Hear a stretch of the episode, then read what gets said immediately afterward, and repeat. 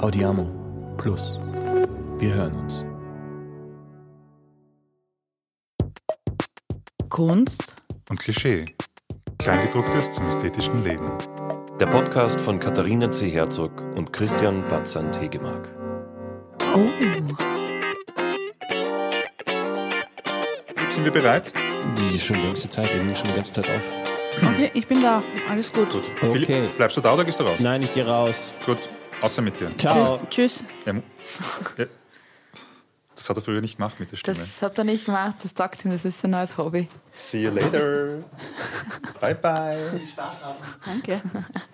Wir sind, wir sind schon so routiniert. Was? Ja, aber der Philipp hat jetzt irgendwie, vielleicht ist er ein bisschen verliebt. Ist so gut drauf die ganze Zeit. Ja, du, es kann- passiert den Besten. Okay, gehen wir in medias res. Wir haben äh, jemanden hier, Sehr gut, ja. die Hanna T. Wagner. Ja, Für hi. was steht das T? Willst du es raten oder soll ich sagen? Death. Teth? Hanna Teth Wagner. Na, Therese. Therese. Mhm. Auch schön. Mhm. Ja. Hanna Therese Wagner. Schöner Name. Ja. Danke. Mhm. Wirklich. Danke. Warum ist die Hanna heute da? Ich glaube, ich wurde eingeladen. Das stimmt, das stimmt, das stimmt. Ich möchte 100 sagen, Punkte. woher wir uns kennen. Ja, bitte, unbedingt. Ja, nämlich, ich war ja früher Programmierer. Das ist auch schon ein paar Jahre her. Sag mal, länger als fünf Jahre. Weiter darf man nicht in deine Vergangenheit forschen. In eine oder in meine? In deine. Na, man sollte vielleicht nie in wurscht welche weiter. Oh, ja? okay. Okay. I, I don't know. Na gut, es ist ungefähr 20, es ist über 20 Jahre her. Ja. Genau. Und ich war Programmierer und du warst im Umfeld von der Firma. Ja. Und du warst damals nämlich Sängerin. Ja, kann, kann man so sagen. Ich hab's- Richtig. Also ich war damals die Freundin von einem Arbeitskollegen von dir. Genau. Und so haben wir uns kennengelernt. Ich habe es Kevo geschickt, Hope That's Last, Ja. These Bitter Words. Ich habe es noch immer zu Hause, die CD. Und, Und, ein T-Shirt. Ich bin total ähm, beeindruckt, weil wir heute das erste Mal deine Stimme hören und ich habe zum Christian gesagt, ich bin gespannt, es ist eine Hardcore-Band gewesen, Genau. ähm, wie sich die Hanna wohl anhört. Ich hoffe, wenn ich, wenn ich spreche, höre ich mich anders an, als, Na, als, voll super Stimme. als ich damals gesungen unter Anführungszeichen habe. Ich meine, singen kann man es nicht nennen, das ist halt Schreien. Ich fand das super. Also ich habe da sofort halt wieder die Erinnerung gehabt. Ja, also ich, bin- ich denke nicht oft dran, aber wenn ich dann dran denke, denke ich mir auch, ich war 19 und ich habe mich das irgendwie getraut. Ich weiß gar nicht wie im Nachhinein. Ja. Jetzt sind wir schon drinnen. Du musst die Hanna überhaupt einmal vorstellen. ja, also wir haben dich vor allem eingeladen, weil du heute Tattoo-Artist bist. Und wir wollten unbedingt mit jemandem sprechen, der uns aus dieser Bubble oder aus dieser Branche oder aus dieser Lebensrealität erzählen kann. Und dazu wissen wir aber von dir auch, dass du eine Eventreihe, nämlich das Swell Time, jahrelang oder über ein Jahrzehnt lang, glaube ich, äh, Zehn Jahre ziemlich zehn genau. Jahre organisiert hast. Das heißt, Ja. darüber wollen wir auch noch reden. Ja. Aber grundsätzlich geht es uns vor allem um dieses, was bedeutet es, äh, Farbe in Haut zu ritzen. Ja. Sollen, sollen wir weitermachen? Wie du magst. Ah, sicher machen wir weiter. Wir Ja. machen weiter mit, mit gewissen Dingen, die du jetzt von uns bekommst. Du kriegst von mir und von Christian kriegst du Geschenke. Ja, ich will ein Geschenk haben. Ja. Wir haben immer, das ist so der Standardsatz, den ich jedes, jedes Mal sage, wir haben ein bisschen über dich recherchiert. Und man findet dann auf deiner Homepage, dass du gerne Tiere in Klammer Meerestiere tätowierst. Und du stehst auch für Inklusion und Empowerment, Empowerment und Facettenreichtum in allen Farben und Formen. Das ist gut zitiert. Und Was ist Tattoos haben ja immer auch etwas mit Erinnerungen zu tun. Ja. Und deswegen schenke ich dir jetzt was, was so, vielleicht passt es irgendwie ganz gut dazu. Es hat eine besondere Bedeutung für mich. Okay, Mach's auf. ich bin voll gespannt. Darf ich es aufmachen? Mach's auf. Es ist ein, ein Buch von Markus Pfister, der Regenbogenfisch. Das ist mein Lieblingsbuch gewesen im Kindergarten. Und dieses Buch ist so toll gewesen für mich, dass ich das immer verteidigt habe und kein anderes Kind lesen lassen habe.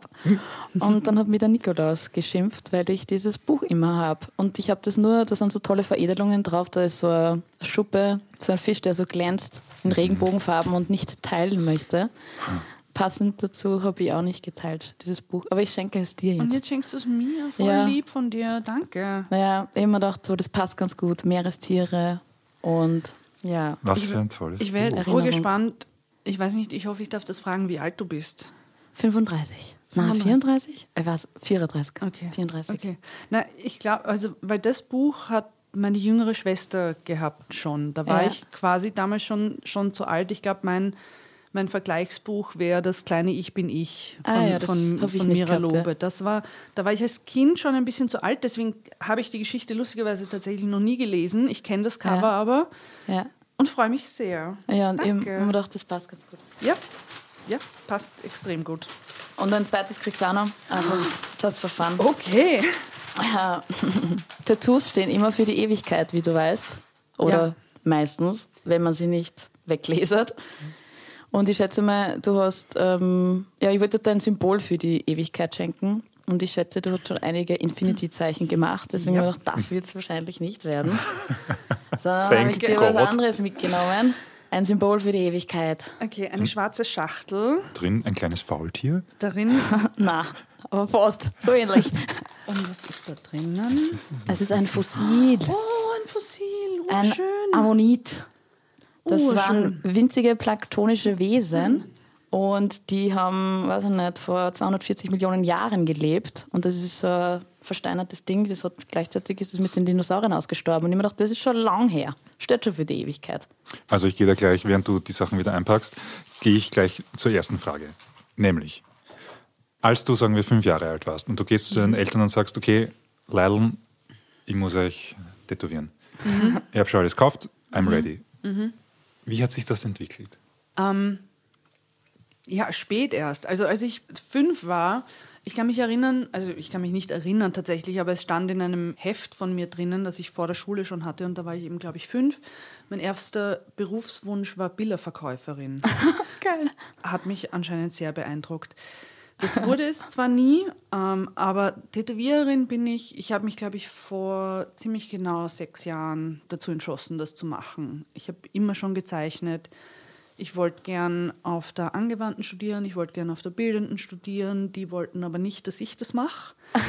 ähm, ich war auf der Kunstschule ein Jahr lang, aber in die Richtung ist halt irgendwie nie was geworden für mich und ich bin dann in Richtung Veranstaltungsmanagement schon gegangen. Ähm, Aber darf ich kurz Ja, stehen bleiben? sicher. Ähm, bist du in einem kreativen Umfeld aufgewachsen? War das etwas, was bei euch öfter mal war? Zeichnen, malen, wie auch immer? Musik oder was auch so in die Also Richtung? meine, meine Familie ist eine Musikerinnenfamilie. Meine Eltern haben sich beim Musikstudium kennengelernt.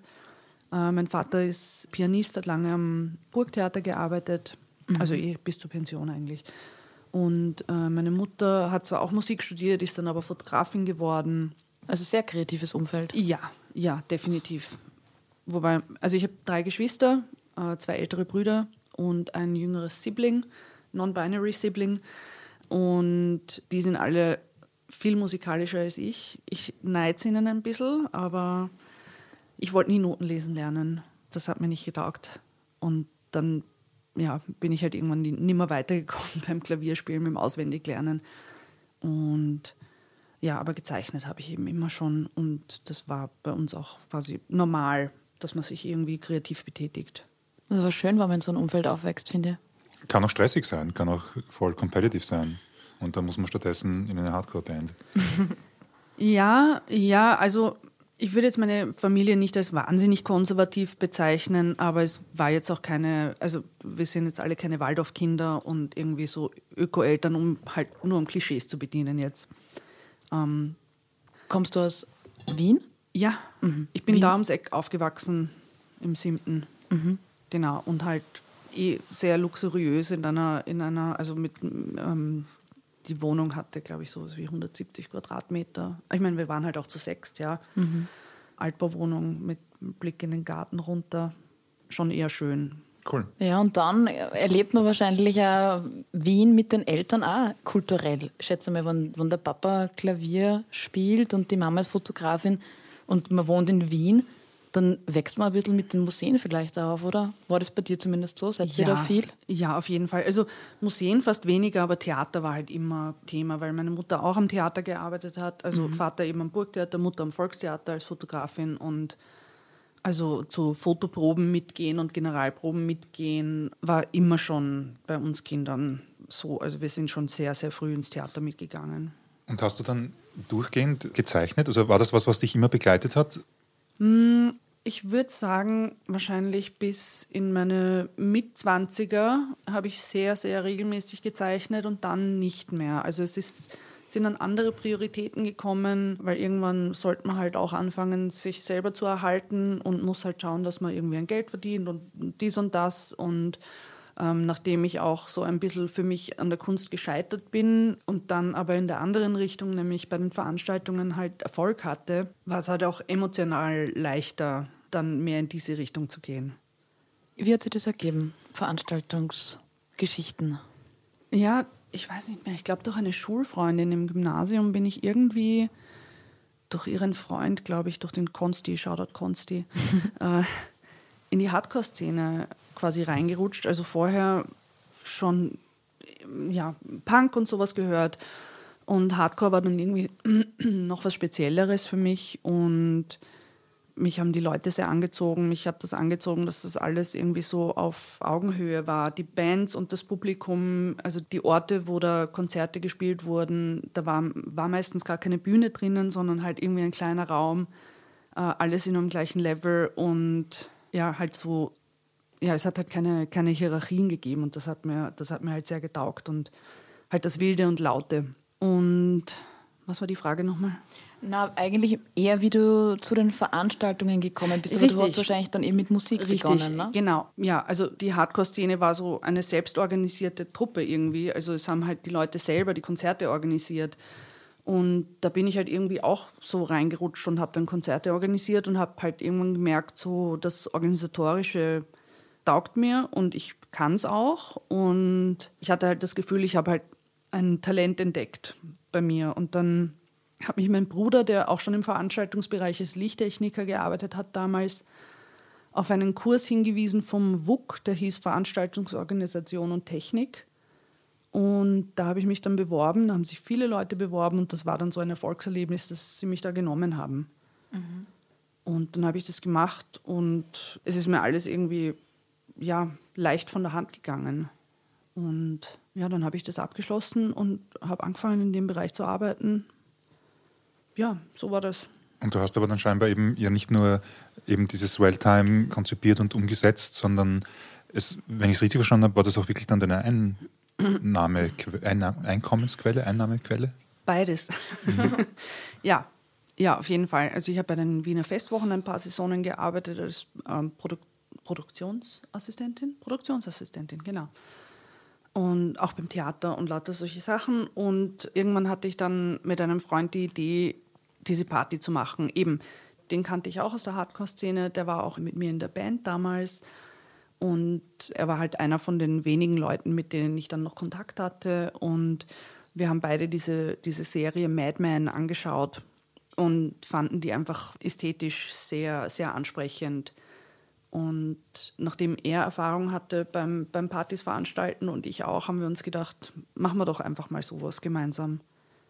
Und so ist die Idee geboren und das habe ich halt ein paar Jahre neben dem Job gemacht und irgendwann habe ich mich damit selbstständig gemacht. Ja, wie kann man sich so eine Veranstaltung vorstellen? Also am Anfang haben wir äh, sehr streng äh, mit, mit, Dresscode gearbeitet. Also es gab keinen Einlass ohne Dresscode und so mit Jeans und T-Shirt ist bei uns gar nichts gegangen, durfte man einfach nicht rein. Und ich glaube, das hat halt ähm, so eine Atmosphäre geschaffen, die halt wahrscheinlich nicht einzigartig war, aber die einfach speziell war und wonach sich die Leute gesehnt haben. Also damals, als wir das begonnen haben, gab es ja wirklich so einen Retro-Boom quasi. Und ja, wir hatten da zufällig halt unseren Finger am Puls der Zeit. Und ja, die Partys, es war halt einfach schön, schön anzuschauen. Einfach Leute, die sich halt wirklich Mühe gegeben haben mit ihrer Garderobe. Manche haben gesagt, kostümiert. Ich finde, es waren keine Kostüme, sondern es war halt ein Style.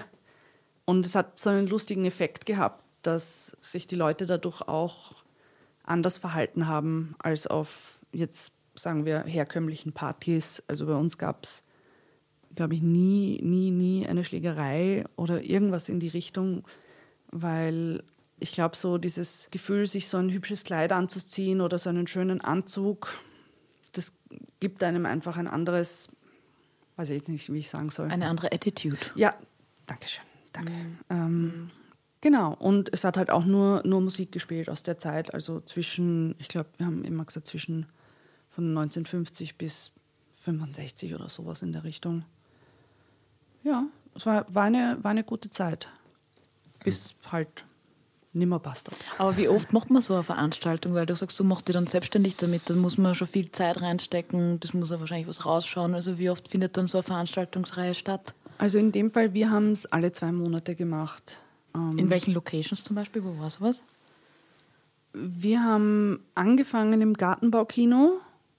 Dann mussten wir dort weg, weil das Gartenbaukino aus allen Nähten geplatzt ist und die Schlange vor der Tür schon ähm, über den ganzen Häuserblock gegangen ist.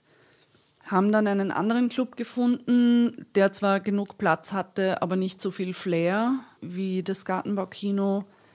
Und irgendwann, wo auch der, der Run so nachgelassen hat, sind wir zurück ins Gartenbaukino gegangen. Und im Sommer haben wir es immer im Volksgarten-Pavillon gemacht. Und Pavillon und, und Gartenbaukino sind halt wirklich, bieten halt wirklich das perfekte Ambiente für so eine Veranstaltung, weil es halt genau die Architektur, genau in dem Stil ist, genau in der Zeit. Und wie bist du dann davon weitergekommen zum Tattoo-Artist werden? Also ich habe äh, neben Swelltime immer auch noch geringfügig gearbeitet äh, in einem Comic-Shop. Und da hat mit mir eine sehr, sehr, sehr liebe, eine meiner besten Freundinnen gearbeitet, die mich schon lange in die Richtung gepusht hat und mich gefragt hat, also oft gefragt hat, warum mache ich das nicht endlich und es wird so super passen. Und ich immer so, ja, bla, weil, hin und her. Ähm, dann war es eben so, dass es irgendwann mit Swelltime bergab gegangen. Klingt, klingt blöd, ist es nicht, es ist nicht bergab gegangen.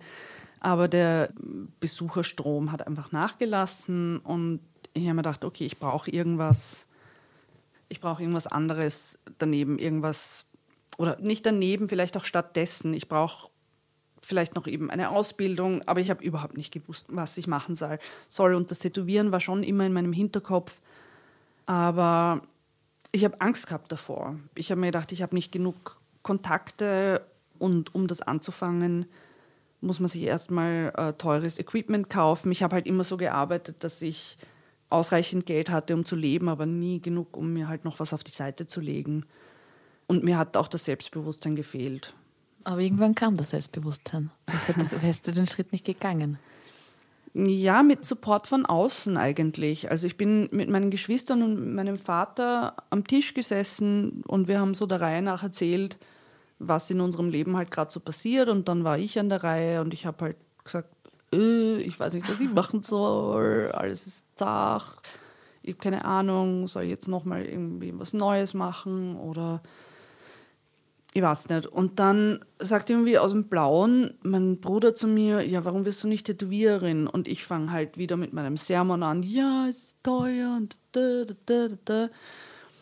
Äh, währenddessen, mein Vater äh, sitzt neben mir und ist still, sagt irgendwie nichts, schaut in sein Handy. Ich habe mir nicht wirklich was dabei gedacht. Ich unterhalte mich mit meinem Bruder weiter und irgendwann schießt mein Vater dazwischen und zeigt mir das Handy und sagt so, ja, aber das ist ja eh alles nicht so teuer und hat in der Zwischenzeit auch anscheinend schon Tattoo-Maschinen und so weiter recherchiert. Und das war der Startschuss. Also wir haben dann halt darüber geredet und er hat gesagt, ja, wenn du das machen willst, dann unterstütze ich dich. Und meine Geschwister waren auch alle so, ja, go for it, mach's halt. Und ich so, okay, anscheinend, anscheinend muss ich das jetzt machen. Na, Aber das war halt. hilft, oder? Wenn da die, die Ja. Leute so hinter einem stehen und sagen, komm, das, das geht schon. Na so, sicher, so- voll. Es ist einfach, äh, man, man steht halt nicht mehr alleine da im stillen Kämmerchen und denkt einfach nur drüber nach und fantasiert halt. Und ich neige dazu, sehr negativ zu fantasieren und stelle mir halt vor, was alles schiefgehen könnte, was alles nicht funktionieren könnte. Dann sitzen da plötzlich vier Leute, die sagen, na sicher, mach das und die auch noch finanzielle Unterstützung dafür anbieten. Ich meine, also ich hatte, ich hatte keine andere Wahl. Aber wie war das dann? Weil, okay, jetzt hast du das Equipment, Ja. aber jetzt könnte man hier das so verstehen, als ob das Einzige, was ein Tätowierer oder Tätowiererin braucht, ist halt, dass man eine Maschine hat. Aber so ist es ja nicht, weil du brauchst ja noch deine Kreativität und Fantasie und du musst vielleicht, ich weiß nicht, du musst vielleicht nicht notwendigerweise zeichnen können, aber du musst ja irgendwie zu den Designs kommen. Also wie war da dieser Schritt? Ja, ich habe wieder angefangen zu zeichnen. Ab, Also ab, zu dem Zeitpunkt, nicht Ja. schon vor. Ja, okay. Nein, nein, ich schwöre nicht vor. Also, nein, ich habe vielleicht zweimal im Jahr eine Zeichnung gemacht. Vorher. Halt, wo ich mir Zeit. Also, ich denke, du kannst dir meinen Schreibtisch vorstellen. Oder auch nicht. Ich erzähle dir, wie mein Schreibtisch ausschaut. Go, es ist go, ein go. riesen, riesen Schreibtisch mit Riesenladen, die alle komplett voll sind mit unterschiedlichsten Papieren, mit unterschiedlichsten Stiften, Tuschen, Tinten etc. Und das halt immer schon. Also für mich ist so, ich, ich, ich muss das haben, weil wenn ich dann die Idee habe, dass ich was machen möchte, dann möchte ich auch alles, alles dafür bereit haben. Und so ist halt mein Schreibtisch vollgefüllt. Also es war jetzt nicht irgendwie der große Aufwand, dass ich mir gedacht habe, shit, ich muss mir jetzt irgendwie noch Kohlestifte besorgen oder so, sondern ich setze mich halt hin und denke mir, okay, ich fange jetzt an, also nicht nur zu zeichnen, sondern ich fange auch an, Tattoo-Designs zu entwerfen, weil das eine ist ja auch nicht das andere. Wie würdest du das äh, für unsere werte Hörerinnenschaft unterteilen? Ja, ähm, hm, habe ich noch nie so drüber nachgedacht. Ist jetzt vielleicht ein bisschen schwierig für mich, aber prinzipiell, wenn ich eine, eine, eine, Blei, eine reine Bleistiftzeichnung, eine helle Bleistiftzeichnung ist als Tattoo nicht, nicht, nicht wirklich umzusetzen. Also beim Tattoo ist wichtig hoher Kontrast. Kontrast zur Hautfarbe. Die Hautfarbe ist natürlich sehr unterschiedlich bei vielen Leuten. Äh, jetzt bei uns im mitteleuropäischen Raum ähm, mittelbraun bis rosa, so ungefähr. Helle Farben sind beim Tätowieren nicht stark deckend. Wie kann ich also den höchsten Kontrast herstellen mit Schwarz? Eh klar. Also insofern schwarze Linien sind einmal, sind einmal so das Erste, was eine Zeichnung auszeichnet, die man als Tattoo-Vorlage auch verwenden kann. Und dann, ja, und dann, ich meine, es ist mittlerweile beim Tätowieren so viel möglich, was früher, also wenn man sich jetzt überlegt, Tattoo-Magazine aus den 90ern, wo halt dann, keine Ahnung, lauter, das war, die waren voll mit Phönixen und Totenköpfen und blöd gesagt, das war es schon so. Was es jetzt halt an Stilen schon gibt, die umgesetzt werden, ist komplett irre. Also ja, bin ich jetzt nicht ganz sicher. Also ihr könnt es vielleicht noch schaffen, irgendwie ein bisschen mehr eine Abgrenzung von einer normalen, unter Anführungszeichen, Zeichnung, also einer künstlerischen Zeichnung und einer Tattoo-Vorlage herzustellen. Aber ja, das ist auch nicht mehr so leicht, weil es, ich könnte jetzt auch nicht sagen, es, ist, es muss ein, ein scharf abgegrenztes Bild sein, weil es gibt auch ähm, Tattoos, die Tinte oder Tusche imitieren, zum Beispiel, wo du ausgefranste Ränder hast und so weiter. Eins, was ich dazu noch sagen kann, ist, die Details sind wichtig. Äh, insofern, als dass zu kleine Details als Tattoo nicht super funktionieren, äh, weil die Farbe mit der Zeit unter der Haut verrinnt. Das heißt, zwei Linien, die sehr nahe beieinander liegen, werden irgendwann einmal nach ein paar Jahren zu einer. Äh, das heißt, darauf muss man achten. Ja, Sehr, Sonst- sehr ganz leicht auch, gell? Oder was? bestimmt noch vieles, was mir jetzt nicht, was mir jetzt gerade nicht einfällt. Ja, okay. Ja. Das heißt, du hast all deinen Mut zusammengenommen und hast dich hingesetzt und hast wieder angefangen zu zeichnen im Ja. Stile, wie man Tattoos eben einfach macht. Und hast, Ja. die, hast die da einfach hingesetzt. Ja. Ja, und dann hast ähm, dann braucht man ja Menschen, auf die man malt. Oder wie, wie, wie geht man sowas Das waren an? offensichtlich die Geschwister, ist ja klar. Oder der Papa. Das wäre cool. Ma, das wäre so schön. Ich würde meinen Papa, Papa, hörst du zu? Ich würde mein, meinen Papa so gern tätowieren. Oder meine Mama auch. Aber ich glaube, das wird nichts mehr. Die lassen mich das nicht machen. Naja, Na, wenn wir es jetzt wirklich bitten, Bitte? wenn wir jetzt wirklich bitte sagen. Also vielleicht, wenn, wenn ihr das macht. Ich habe schon, ich hab schon versucht. Also, okay, gut. Well. Ja, Herr Wagner, kommen's. Frau Stellen Sie Wagner. einen da. so funktioniert Weil das. sie könnten so, es gibt doch das, wenn so, die gehen dann so und halten die Hand und gehen so durch die Gasse und hat dann auf der einen Hinterseite von der Hand das eine, die eine Hälfte vom Herz und auf der anderen Die die andere. sind und schon lange nicht mehr zusammen. Ach so. Aber Sind- könnten es sind trotzdem machen, weil sie könnten es Ja, mit also- anderen Leuten ja. Ja, ja, ja. ja okay. Mir, mir fallen noch andere schlechte Ideen ein. Also wir können in diese Richtung weitergehen. Müssen wir Na, nicht. na. Ich werde es Also- meinen Eltern sagen und ich hoffe, du zeichnest mir nachher alle deine schlechten Ideen auf. Also ein Herz Und- funktioniert so. Schön, schön. Künstlerisch wertvoll auf jeden Fall. Gut, gut. Da merkt man im Maler, da kommt es wieder raus, der Strich. Das fällt dahin. Geil. Aber genau, wie, wie, wie war das zu Beginn? Einfach auch mal nur sich daran zu gewöhnen, Leute, weil wir haben uns gedacht im Vorfeld, einerseits, wie intim kann es werden, dass man in die Haut von einem rein muss, wo man weiß, es macht Schmerzen, unterschiedlich viel und genau allein das damals, dass, dass das normal wird oder vielleicht wird es nie normal, aber dass es erlaubt wird oder mhm. für einen selber. Wurscht, die anderen wollen es eh, aber man selber muss es ja auch noch wollen. Das ist ein, ein guter Punkt. Ich kann dir nicht sagen, warum, aber ich habe nie einen Skrupel gehabt, Menschen Schmerzen zuzufügen. Mit dem Nebensatz, dass die Menschen das natürlich wollen müssen. Aber also, keine Ahnung, ich habe kein Problem mit Blut. Einer meiner Berufs-, einer meiner vielen Berufswünsche war auch Rettungssanitäterin. Insofern, ich weiß nicht, ich kann noch selber zuschauen, wenn, wenn mir Blut abgenommen wird und so. Also für mich ist das alles irgendwie kein, kein Drama. Und bei einer Tätowierung ist ja die Einwilligung, der Consent, ist ja das Um und Auf auch rechtlich gesehen. Ich dürfte ja sonst eine andere Person gar nicht verletzen. Ähm, und wenn ich weiß, dass die Person das will, dann wie gesagt, sehe seh ich da keine, keine große Schwierigkeit. Also am Anfang war es natürlich, also der Schmerz war gar nicht so die, die Überwindung, dass ich jetzt jemandem Schmerzen zufüge, sondern dass ich jemandem was in die Haut steche, was da für immer bleibt. Also das hat mich, glaube ich, sicher im ersten Jahr noch einige Male ordentlich geflasht. So der Gedanke, mit allerhöchster Wahrscheinlichkeit wird diese Person dieses Motiv noch auf der Haut haben, wenn sie im Grab liegt jetzt ist vielleicht ein weirder Gedanke. Ich habe halt weirde Gedanken.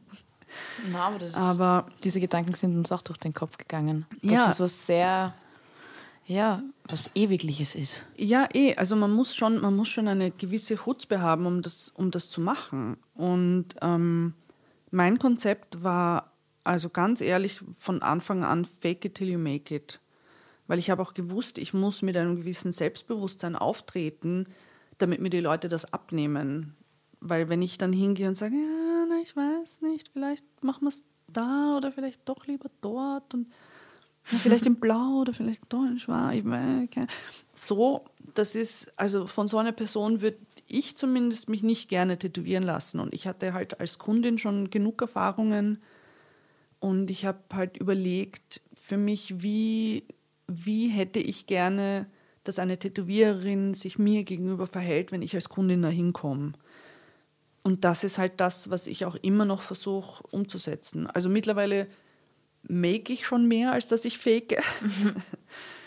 ja, also ich bin, weil ich definitiv daran gewachsen bin auch äh, im Umgang mit, mit, mit fremden Leuten und also dieses Konzept Fake it till you make it, für mich hat es wunderbar funktioniert. Das heißt, man muss eigentlich auf seine ersten Impulse irgendwie hören, oder? So, so wenn man das Gefühl hat, da wird es gut hinpassen. Ich kenne das ja vom Design. Manchmal überlegt man sich, es gibt die Option, es gibt die Option, es gibt die, es gibt hunderttausend Optionen, wo ja. du was hinmachen kannst. Und wenn du dann overthinkst, wird es schwierig. Ja, absolut. Deswegen meine ich, du müsstest, man muss auf das Erste hören in einem, wo man sich denkt, da passt's. Und das dann aussprechen und dazu stehen. So. Weil das ist ja das, was das Bauchgefühl sagt, was dann wahrscheinlich auch stimmt. Ja, absolut. Also wenn, wenn jetzt ähm, eine Kundin mich fragt, so soll ich das lieber auf dem Oberarm geben oder lieber auf den Oberschenkel, das, also es ist halt immer so subjektiv und ich sage den Leuten wirklich immer, ich meine, es ist leichter gesagt als getan, aber dass sie auf ihr Bauchgefühl hören müssen, was das betrifft, weil die Entscheidung, die man irgendwie, die man am meisten noch spürt, wird halt auch die richtige sein, finde ich zumindest glaube ich zumindest. Aber passiert das oft, dass dann jemand zu einem Termin kommt und zum Zeitpunkt des Termins noch nicht weiß, vielleicht sogar, was dahin soll und auch dazu noch, wo es hin soll? Also was ist eigentlich schon immer klar? Also ich mache immer, bevor ich den Tattoo-Termin vereinbar, habe ich immer ein, ein Beratungsgespräch. Also vor allem jetzt, wenn ich jetzt jemanden schon oft tätowiert habe und die Person schon besser kenne, dann ist das vielleicht nicht mehr unbedingt notwendig. Dann macht, kann man das per E-Mail machen. Aber ansonsten lerne ich die Leute gerne persönlich kennen und bespreche mit denen genau, was sie wollen, wo sie das hinwollen, wie groß sie das haben wollen. Ähm, die Frage, was und wie groß ist noch am wichtigsten. Wohin ist dann eher schon zweit- oder drittrangig und es kann dann durchaus sein, dass die Leute zu dem Zeitpunkt noch nicht sicher sind, wo sie es hinhaben wollen. Und wenn sie dann zu mir ins Studio kommen, auch immer noch nicht sicher sein, wo sie es hinhaben wollen. Das passiert. Und dann, Dann reden wir halt schickst du sie drüber. manchmal heim. Sagst, hey, wenn du nicht sicher bist, geh lieber und schlaf nochmal drüber. Ähm, passiert selten, aber doch. Ja. Aber das ist eher, also dass ich jemanden nur wegen Unsicherheit, was die Platzierung betrifft, nach Haus schicke, ist, glaube ich, noch, ist, glaube ich, noch nie passiert. Also das ist eher, wenn die Person dann kommt und sagt und beim Motiv dann meint, ja, aber vielleicht will ich jetzt doch lieber zwei statt drei Blumen und dann aber noch einen Mond dazu, aber ich bin mir nicht ganz sicher und wenn man dann irgendwie eine halbe Stunde drüber redet und es ist noch keine Antwort da, dann läutet es bei mir schon mal im Hinterkopf und ich denke mir, hm, wer weiß, ob das so eine gute Idee ist, das heute zu machen. Das kommt dann schon vor bei Motivunsicherheiten, dass ich den Leuten sage, hey, du schlaf lieber noch mal drüber, äh, bevor wir jetzt was machen, nur weil wir den Termin haben. Also so, ja, Was mich noch interessieren wird, ist, wie ist der Stress, den man haben kann, wenn man weiß, man hat jetzt diesen Menschen vor sich, man hat ihn jetzt einmal, vor, also nein, vielleicht kommt die Person wieder, weil man macht noch 300 weitere Tattoos auf dem Oberarm. Aber jetzt ist dieser Moment mit der Maschine und der Tinte und der Haut. Weil man darf ja keine Fehler machen. So, was, was passiert jetzt? Also wie, wie groß ist dieser Druck? Weil ich denke mal, bei mir ist schon ein Unterschied, ob ich eine Bleistiftzeichnung mache, ich meine, ich radiere fast nie, aber ist einfach weniger Risiko, als wenn ich jetzt mit der Tuschefeder bin. Ne? Und ich bin aber auch noch immer auf Papier. ja. ja, also das war am Anfang ein, am Anfang auf jeden Fall ein viel größerer Stress, als es jetzt ist. Weil am Anfang habe ich nicht gewusst, was, was erwartet mich, eben wie, wie tief kann ich stechen, wie, mit welcher Einstellung muss ich die Maschine laufen lassen, etc. Und da war es halt gut für mich, Modelle zu haben, die gesagt, also wo ich denen habe ich gesagt, ich lerne das, ähm, möchte jemand vielleicht ein gratis Tattoo haben, aber ich, ich kann es halt nicht. ähm, da haben sich zum Glück genug gemeldet. Ja, wie gesagt, die haben alle gewusst, worauf sie sich einlassen. Ähm, und das war, das war okay für die und das hat mir dann auch, auch den Stress genommen. Stress waren sicherlich die ersten Tattoos, für die ich Geld genommen habe. Weil da habe ich halt gewusst, okay, ich muss, ich muss delivern. Ähm, ja, na sicher, und das macht schon was mit einem. Also jetzt ist es anders, weil ich eine, weil ich eine Routine habe, weil ich weiß, was ich mache. Ich weiß, umso besser ich mich vorbereite auf den Termin, umso besser ich das Motiv vorbereite, äh, umso sicherer bin ich. Äh, ich weiß mittlerweile, was, was für Nadeln ich an welchen Stellen verwende, für welche Linienstärken und so weiter.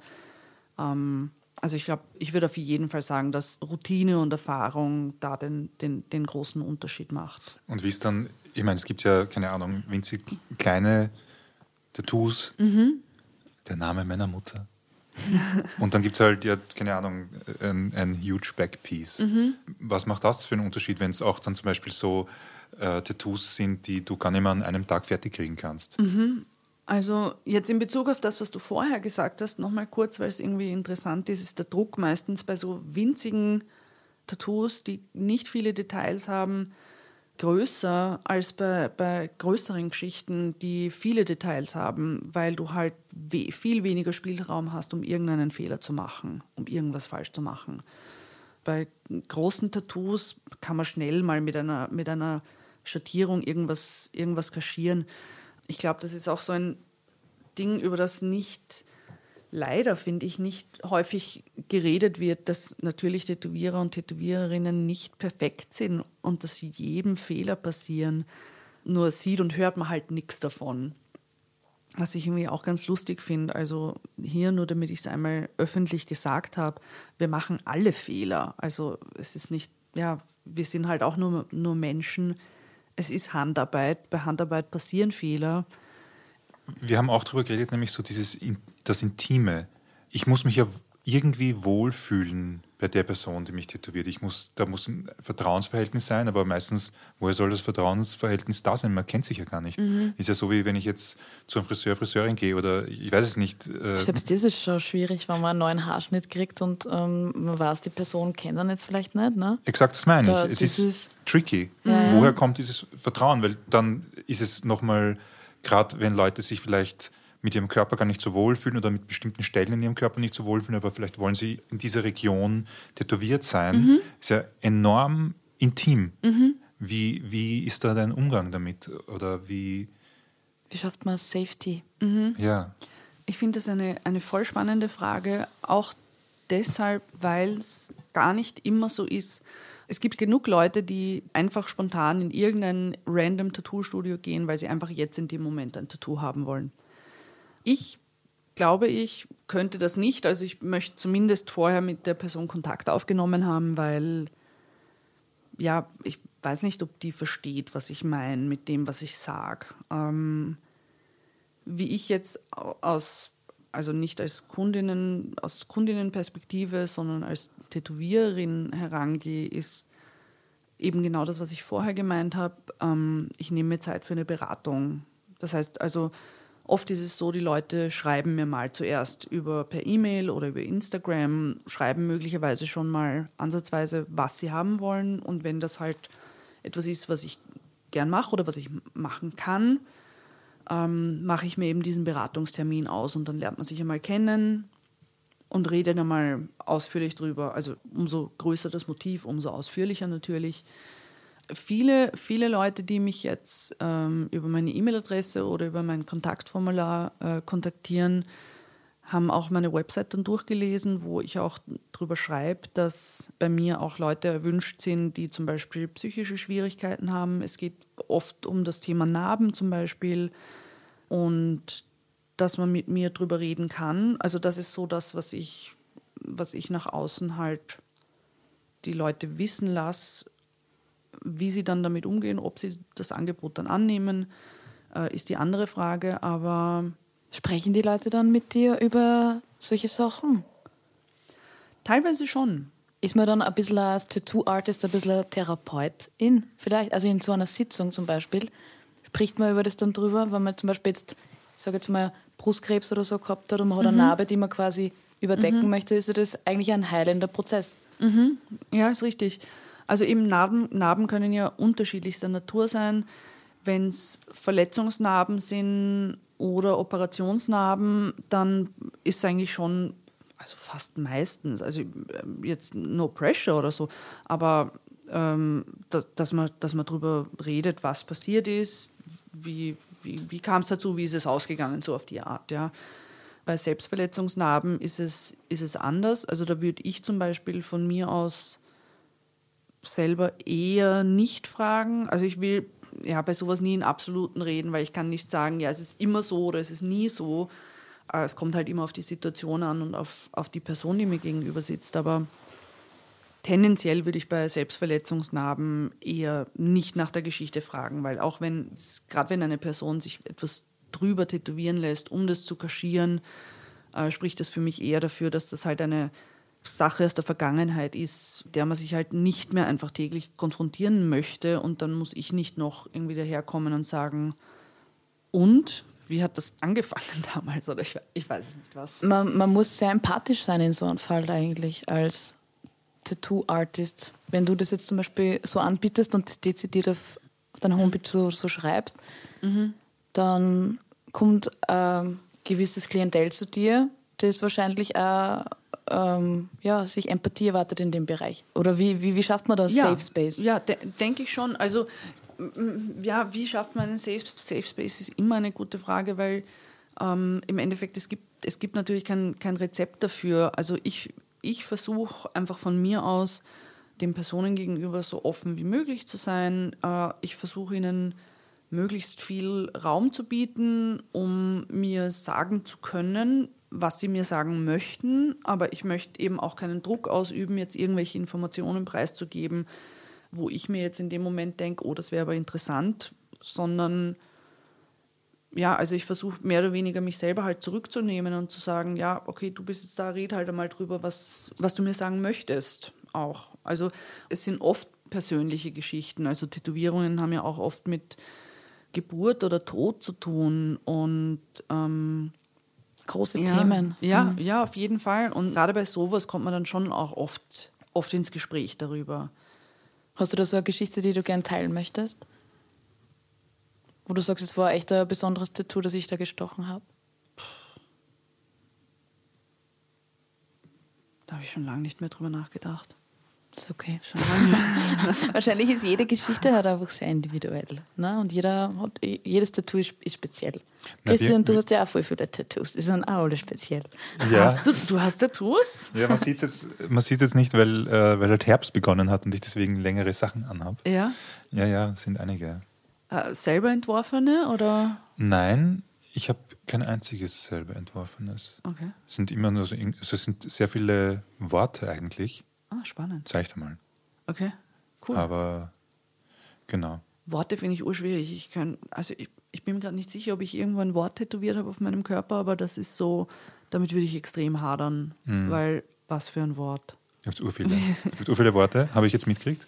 Hast du es mit, Ja. weil, ja, aber ich denke mir dann halt so, dass Ich muss sagen, was mir hilft, ist, dass ich diesen Permanenzgedanken ziemlich ignoriere.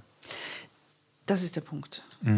Also Ja. es, es, es, er, er hilft mir nicht. Ja, Und äh, ja, es ist eh schon so viel Gedanken in diesem Kopf, in Mhm. meinem Kopf. Dann denk, das ist, ich weiß nicht, ich finde ich find diesen Schmerz nicht eigentlich schlimm, sondern sehr sympathisch. Mhm. Äh, und ich bin aber jemand, also ich habe null Schmerztoleranz, das heißt, irgendwie scheinbar macht das was, was sich komplett ausgeht. Mhm. Aber ich habe halt auch nie solche, ich habe kein einziges Tattoo, wo, sag mal, eine Fläche gemacht wurde und dann vielleicht sogar noch an einer unangenehmen Stelle, sowas kenne ich nicht. Das heißt, ich habe vielleicht auch gar nicht gar keine Checkung davon, wie unangenehm Tattoo-Schmerz sein Okay, kann. ja. Also da möchte ich nicht jetzt irgendwie so erfahren wirken, weil ich habe einfach, wahrscheinlich wenn man alle Stiche, also wie oft hat eine Nadel meine Haut durchstochen, dann vielleicht ist tausendmal und ich nehme an, das hast du mit der Maschine innerhalb von vier Minuten, auf wem, wenn es eine etwas dickeres hast. Ja. Genau, oder weiß nicht, sagen wir, es sind 2000 Mal bei mir gewesen.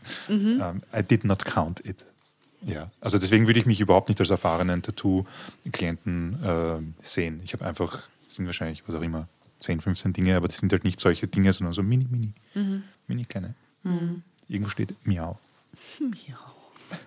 Bei mir, bei mir glauben die Leute immer, ich bin tätowiert oder total tätowiert. Ja. Ähm, und ich habe nur ein Mini-Mini-Tattoo, das ist da, ganz ein kleines. Das hab, wurde mir auf der Donauinsel gestochen von einem Freund. Das darf man jetzt einer Tätowiererin Wow. gar nicht erzählen.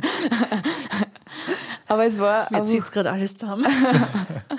aber der, der Moment ist dadurch absolut nicht vergessen worden. Es war sehr schön, wir sind einfach zu zweit, zu dritt insgesamt dort gesessen und das wird mich immer an diesen Moment erinnern und es hat auch für mich eine Bedeutung. Und, und es ist also schön, dass das, ich bin auch, wie der Christian sagt, eine sehr verkopfte Person und zwar das Tattoo strahlt für mich einfach total die Leichtigkeit au- aus. In dem Moment habe ich mir nicht so viel gedacht, was mache ich für eine Form oder wie, sondern ich habe, das Bauchgefühl war da. Ich habe gesagt, let's do it, machen wir es. Und jetzt ist es da.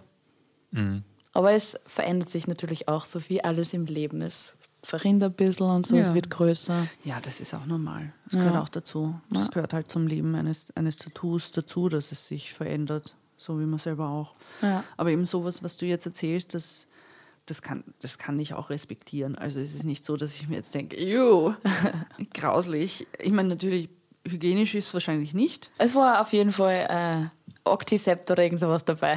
Aber das bringt Toll. vielleicht auch nicht so In, in der Tasche benutzt haben wir es nicht.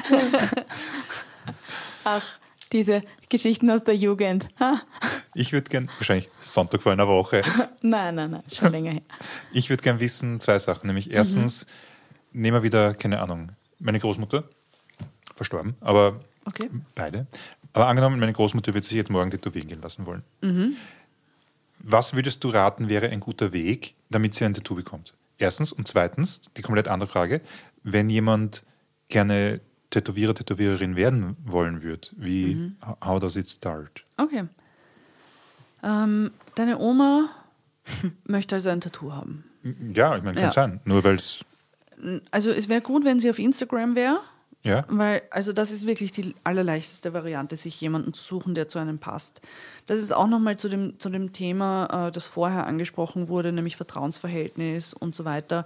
Mittlerweile ist es ja nicht mehr so, dass man irgendwo an die Tür klopft und reingeht und keine Ahnung hat, was einen erwartet, sondern fast alle äh, Leute, gerade Leute, die in Studios arbeiten, präsentieren sich auf Instagram, haben äh, entweder äh, Fotos von sich privat vielleicht auch oder halt eben nur Tattoo-Fotos, aber da sieht man halt schon einmal den Stil. Man sieht, wie die Leute schreiben und kann sich möglicherweise ein bisschen ein Bild schon einmal machen, bevor man hingeht. Und wenn man dann Kontakt aufnimmt, auch zum Thema, wie komme ich zu einem Tattoo. Manchmal haben die Leute irgendwie in ihren Bios stehen keine DMs, warum auch immer, vielleicht bekommen sie so viele, ich nicht, schreibt es mir, schreibt es mir, schreibt es mir. Aber man wird da einen Weg finden, um mit der Person Kontakt aufzunehmen. Man kann auch mit Hashtags nach verschiedenen Stilen suchen. Man kann auch mit Hashtags nach zum Beispiel äh, Wiener Tätowiererinnen oder Wiener Tattoos, sowas, sowas in der Richtung äh, kann man schauen. Also ich habe das vor ein paar Jahren gemacht, als ich nach London gefahren bin, habe ich mir gedacht, wenn ich schon in London bin, lasse ich mich tätowieren, habe auf Instagram jemanden gesucht und gefunden, mit der Person vorher schon geschrieben gefragt, wie das alles abläuft. Gerade wenn man sich vorher nicht persönlich treffen kann, ist mir das noch wichtiger, so was, was, was braucht die Person von mir für Infos, um eben was entwerfen zu können, was mir dann, was mir dann passt. Ich frage auch gerne nach dem, nach dem Preis, weil also das ist auch noch was in vielen Tattoo-Studios, das vorher nicht besprochen wird, was ich überhaupt nicht verstehe, ähm, weil ich gern, also mein, mein Credo ist irgendwie halt auch Transparenz so und ähm, ich möchte halt nicht nur, dass die Leute wissen, worauf sie sich tattoomäßig einlassen, sondern auch finanziell. Ich finde, das ist einfach wichtig. Also es hat halt nicht jeder gleich viel Geld und nicht jeder gleich viel Geld für sowas zur Verfügung. Ähm, genau, und eben, wenn deine Oma noch kein Tattoo hat, dann würde ich ihr raten, dass sie, also wenn sie diesen Prozess noch nie durchgemacht hat, dass sie bei der Person, wo ihr der Stil am besten gefällt, einfach mal hinschreibt und fragt, hallo, wie läuft das bei euch? Was für Infos braucht ihr von mir? Äh, ich hätte gern das und das. Macht ihr das? So. Ja. Mhm. So findet man am leichtesten wen. Und dann, ich meine, Google ist natürlich auch dein Freund. Okay. Und jetzt ist meine Oma aber auch so weit, dass sie eigentlich gerne Tätowiererin werden. Ah ja, die zweite Frage, richtig. Ich habe es gewusst, sobald ich die erste beantwortet habe, werde ich die zweite schon vergessen haben. Ähm, ja, das ist ein bisschen schwierig. Es gibt, es gibt nicht den einen Weg, weil es keine offizielle Ausbildung dafür gibt. Ähm, ich hätte gern, dass das so wäre. Ich fände ich fänd das schön, wenn es eine, eine Tätowier, Tätowiererinnenlehre gäbe. Gibt es aber nicht. Der Weg, den also die, glaube ich zumindest, die meisten gehen, es gibt keine Statistiken, soweit ich weiß, ist der, dass sie mit ihrer Mappe äh, mit Zeichnungen in ein Tattoo-Studio gehen und sagen, hey, können Sie mir das beibringen? So, das ist, einmal, das ist einmal die eine Geschichte und halt wirklich alle Studios abklappern, bis sie jemanden finden, der halt sagt, ja, passt, ich nehme die Zeit. Dann kann es aber auch passieren, dass die Leute für die Ausbildung, also dass die Studios für die Ausbildung was verlangen. Kann man nachvollziehen oder auch nicht, aber Fakt ist, es ist Arbeit, jemanden auszubilden. Ähm, man kriegt eben auch dadurch, dass es keine Lehre ist, keine Lehrlingsunterstützung oder irgendwas, aber da gibt es halt unterschiedliche Herangehensweisen. Aber ja, man braucht Geld. Es ist leider so. Man muss, man muss Geld in die Hand nehmen. Einerseits, wie schon vorher angesprochen, fürs Equipment und andererseits, wenn man das ernsthaft angeht und dann zum Beispiel 40 Stunden in einem Studio arbeitet und sich dort ausbilden lässt und erst einmal nur Boden aufwäscht, muss man auch von irgendwas leben. Und es ist die Frage, wie, wie, wie kriegt man das halt hin? Also mein, mein Plan wäre der gewesen, dass ich, also ich hätte, ich hätte schon einen, einen Job gehabt mit, glaube ich, 20 Stunden oder so, wo sich alles so einigermaßen okay ausgegangen wäre, noch mit Swelltime daneben. Und dass ich mir für die restlichen 20 äh, Stunden einen Ausbildungsplatz sozusagen suche, ein Tattoo-Studio, das mich halt äh, ausbildet. Das hat nicht geklappt bei mir. Äh, ich habe dann gesucht, gesucht, gesucht, nichts gefunden, wo es mir halt getaugt hätte zumindest. Ähm, und eine Freundin hat mich dann darauf hingewiesen, dass sie eine Ausschreibung gesehen hat äh, für einen Tattoo-Job, wo auch Anfängerinnen genommen werden.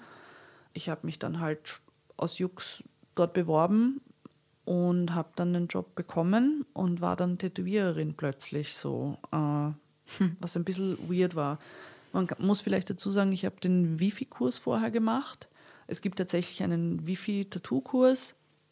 Das ist aber nicht eine Tattoo-Ausbildung. Das ist eine, eine quasi eine Vorbereitung für ähm, die Prüfung für den Gewerbeschein. Aber die Basics, die Basic Basics und die rechtliche Lage und die Hygiene kann man dort auf jeden Fall gut lernen. Also eher eben was Rechtliches als etwas Kreatives oder da, da hat man nie eine Maschine in der Hand oder Also doch, doch, Ah, ja. doch, schon. Also ich meine, weiß nicht, was du, wie du das meinst, genau mit was Kreatives, weil ich meine, kreativ, also sie bringen einem jetzt nicht Zeichnen dort bei, so Beim Wifi? oder ja. Aber man, man tätowiert dort schon. Ah ja, okay, gut. Da wird Ja. tatsächlich auf, auf Modellen tätowiert. Da habe ich auch Auf, meine Mo- ersten. auf Modellen. Ja. Nicht so auf Schweinehaut oder Na. so, wie man sich denkt. Na, Ah, okay. Na, ähm, äh, stimmt, da waren wir vorher auch. Meine ersten Tätowierungen auf- habe ich auf Bananen und Orangen und auf Kunsthaut gemacht. Und dann erst im Zuge des Wifi-Kurses auf einer echten Person. also wenn jemand jetzt wirklich anfangen wollen würde, wäre der Wifi-Kurs nicht nichts, ne? Es wäre nicht nichts, aber es ist auch nicht so, dass wenn man jetzt in ein Tattoo-Studio geht und sagt, hier sind meine Zeichnungen und außerdem hier ist mein Zeugnis vom Wifi, dass die dann sagen, wow, Weil die wissen, Super, du hast keine dass du das Erfahrung. gemacht hast. Ja, genau. Okay. genau. Was auch ein Vor- und ein Nachteil sein kann, das ist halt das Blöde daran. Man kann wirklich keine Anleitung dafür geben, weil auch, also keine Ahnung, wenn ich jetzt ein eigenes Tattoo-Studio hätte, was übrigens im Jänner soweit sein wird. Ja, Velvet Cloud. Velvet Cloud, ja, genau. Ich freue mich schon drauf. Ich bin so aufgeregt. Ganz kurz, wo wird Ah, ja. es sein? Im 15. in der Märzstraße. Du hast es gemeinsam mit zwei anderen Tätowiererinnen, wenn ich es mir richtig gemerkt habe. Also es ist, ich, es ist mein eigenes Studio. Das ist mm, meistens in der Tattoo-Branche so, dass jemand Studioinhaber, Inhaberin ist und dass sich andere selbstständige Personen dann dort einmieten.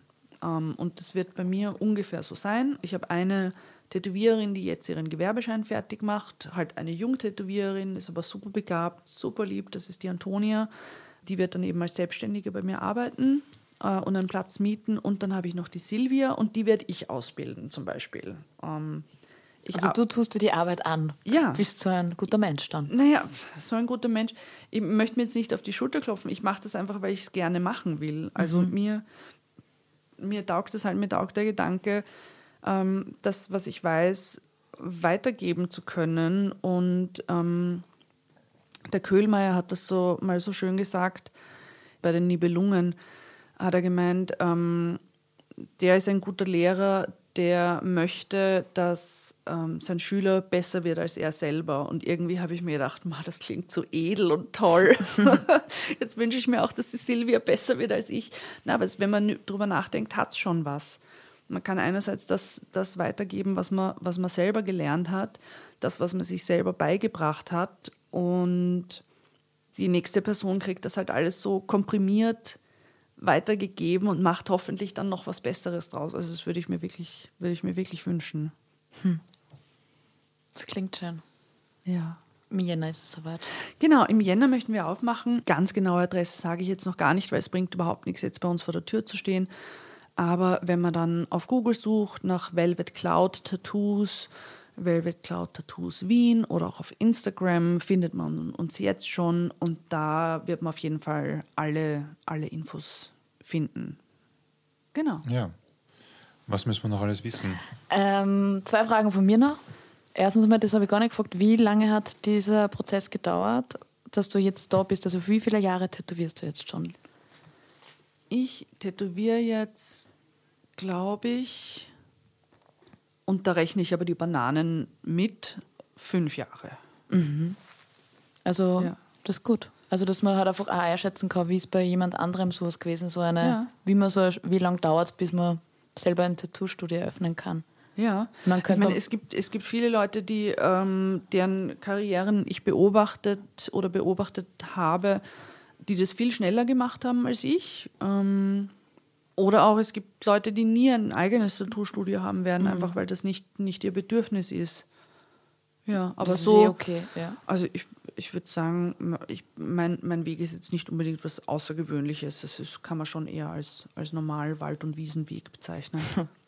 Ich habe auch noch eine Frage. Ja. Ähm, nämlich, wenn ich das richtig verstanden habe, sind diese ursprünglichen Tattoo-Maschinen, Mhm. die vibrieren. Und jetzt gibt es irgendwie neuere, die tätowieren, äh, die vibrieren nicht mehr. Mhm. Aber wenn ich mir denke, dass da ständig sowas vibriert Mhm. und man macht das dann, weiß nicht, sechs Stunden, acht Stunden am Tag, was macht das? Also gibt es da bestimmte ähm, Berufskrankheiten auch einfach, also Krankheiten ist, aber so Symptome im Körper, dass man voll die Anspannung hat im Arm oder, oder dass das Licht nicht so gut ist und es mit den Augen über die vielen Jahre was macht. Wie, wie genau das. Kap Karpaltunnelsyndrom, Tennisarm, gehört alles dazu. Ich werde auch schon langsam blind. Ich brauche schon eine Brille zum Tätowieren. ist das wirklich so? Kann man Nein, sagen, das das, haben fast so. alle Tattoo-Artists haben dieses, diese Also, Themen. Obwohl man Ja. so große Lampen Ja. davor hat, oder? Man hat Ja. schon Stra Strahler. Nein, aber man starrt halt auf einen Punkt. Und du kannst wahrscheinlich auch nicht dieselben Arten, weil ich- wenn ich jetzt aufs Papier starre beim Zeichnen, Ja. kann ich ja sagen, gut, das Papier ist äh, geduldig, ich kann einfach jetzt weggehen, eine halbe Stunde einen Kaffee trinken und dann weitermachen. Und das kannst Ja. du wahrscheinlich nicht so leicht. Nein, also ich, ich mache schon ein, mindestens, also nicht mindestens, ich schaue, dass ich ungefähr einmal in der Stunde eine Pause mache, auch weil ich rauche und dann eine rauchen gehen will. Ähm, aber auch, um mein Handgelenk ein bisschen zu bewegen, um in die Ferne zu starren, so, ja. Aber dennoch, eigentlich ist es körperlich fordernd. Ja, auch fürs Kreuz. Also die, Ja. die, die Sitzhaltung ist auch keine gesunde. Weil Ja, Gerade wenn jemand zum Beispiel so am- am Oberschenkel oder irgendwas haben will, oder du musst dir dann so hinbeugen die ganze Zeit und da irgendwie so Ja. verkrampft in eine Richtung. Genau, Das also ist- verkrampft ist, verkrampft ist das richtige Wort. Also ich Mhm. sitze, solange ich tätowiere, ich kann mich ja auch nicht viel bewegen. Ich kann auch nicht jetzt äh, sehr expressiv atmen. Ich muss, auch, ich muss wirklich halt während dem Linienziehen auch sehr auf meine Atmung schauen. Es ist halt Präzisionsarbeit, eben weil Handarbeit. Und, ja, genau, genau. Also wenn ich jetzt eine Fläche ausfülle oder was schattiere, das geht dann schon lockerer. Aber Linienziehen ist wirklich präzise, extrem konzentriert und ja, sicher, das macht auf jeden Fall was mit dem Körper. Spannend. Weil Machst du da du so Entspannungsübungen oder irgendwas? Oder wie gleichst du das aus oder gleichst du es überhaupt aus? Äh, Physiotherapie, Ja. ja. aber präventiv kann man da gar nicht wirklich viel machen. Naja, präventiv, ich meine, man, man kann sicher mehr auf, auf seinen eigenen Körper schauen, als ich das tue. Aber Also was willst du kann machen, wenn du sagst, du tätowierst da sechs Stunden oder einen, einen ganzen Tag, du machst 40 Stunden in der Ja. Woche, was kannst du auf deinen kann- Körper schauen? Dann? Man kann präventiv äh, sicher auf jeden Fall ins Fitnessstudio gehen und seine Rückenmuskulatur trainieren. Ich glaube, das ist so, so ziemlich das, das Um und Auf. Weil durch die bessere Haltung vom Rücken äh, sind, würde ich jetzt mal sagen, hat man auch bei den Schultern eine bessere Haltung. Ähm, ja, beim Ellbogen kann man, kann man, glaube ich, nicht viel machen. Ich glaube, das ist einfach, das ist einfach so Lockerungsübungen, Entspannungsübungen dazwischen. Oder dazwischen immer wieder mit einer anderen Hand tätowieren. Das ist halt dann nicht so genau, aber ist für vielleicht einen ein- selber voll angenehm. Könnte ein eigener Style sein. Möchten Sie, dass ich es heute mit links oder mit rechts mache? Geil. Wie genau wollen Sie dieses Design haben? Ja. Aber nur ganz kurz zu den Maschinen noch. Also das ist übrigens nicht so, dass das eine früher und das andere jetzt, sondern ähm, das ist eigentlich, ähm, ich sage jetzt wahrscheinlich was Falsches, ist mir aber wurscht, äh, ungefähr zeitgleich sogar entstanden, äh, die beiden Systeme. Das eine hat sich früher etabliert und ist dann zum Standard geworden. Das sind die Spulenmaschinen, die eben laut sind und auch stark vibrieren. Ich würde mit sowas nicht tätowieren wollen. Also manche gerade die Oldschooler, die schwören halt voll drauf und sagen, alles andere ist halt irgendwie ein, ein Schaß. Ich habe es gelernt mit einer, mit einer Rotary. Das ist so eine kleine Maschine, die einen äh, Motor hat, wie aus dem, aus dem Modellbau eigentlich. Ist halt super leise. Die Maschinen sind auch leichter. Und ich habe mir gedacht, wenn es das System schon gibt und das eben auch so etabliert ist und auch mit Nadeln leichter zum Austauschen ist, dann möchte ich es einfach gleich mit dem lernen und aus. Und ich glaube, dadurch, dass ich das leichtere Gewicht habe, habe ich vielleicht sogar noch weniger Probleme mit dem Handgelenk als äh, Tätowierer, Tätowiererinnen, die mit Spulenmaschinen tätowieren. Ja, ähm, Bist du jetzt haben wir auch schon fast ausgebildete Tätowiererinnen? Nein, sind wir nicht. Was, könnte man so jetzt noch benötigen an Wissen oder Erfahrung?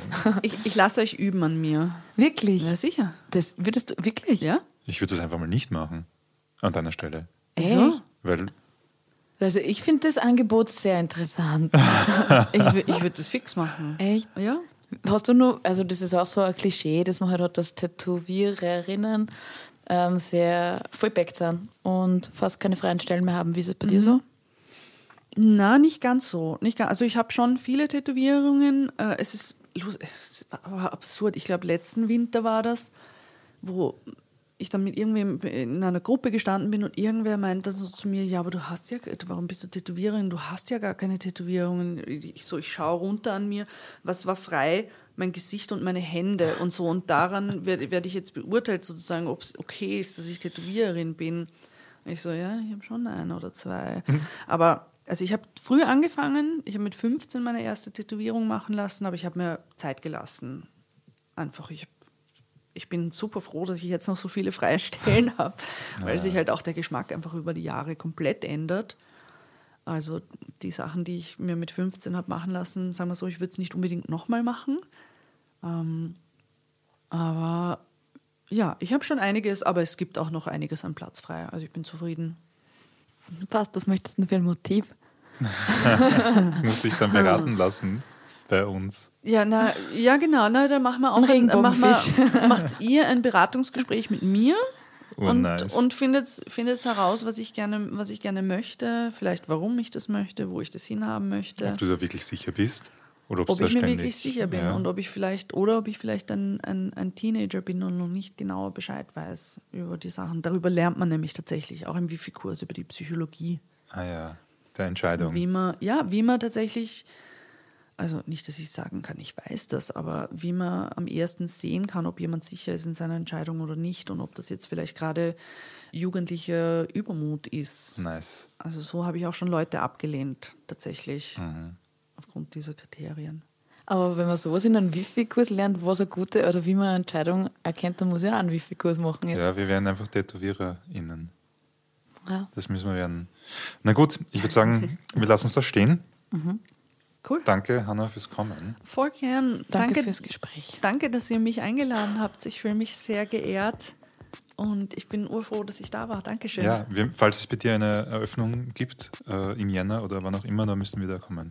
ja, bitte. Ihr seid herzlich eingeladen. Ha- ja, danke, danke für diese Einladung. Ja, gerne. Ich habe es jetzt auf dem Podcast gesagt, also muss ich es auch einhalten.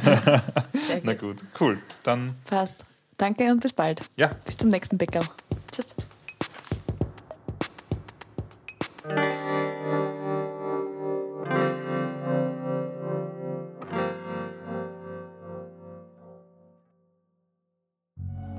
Audiamo Plus. Wir hören uns.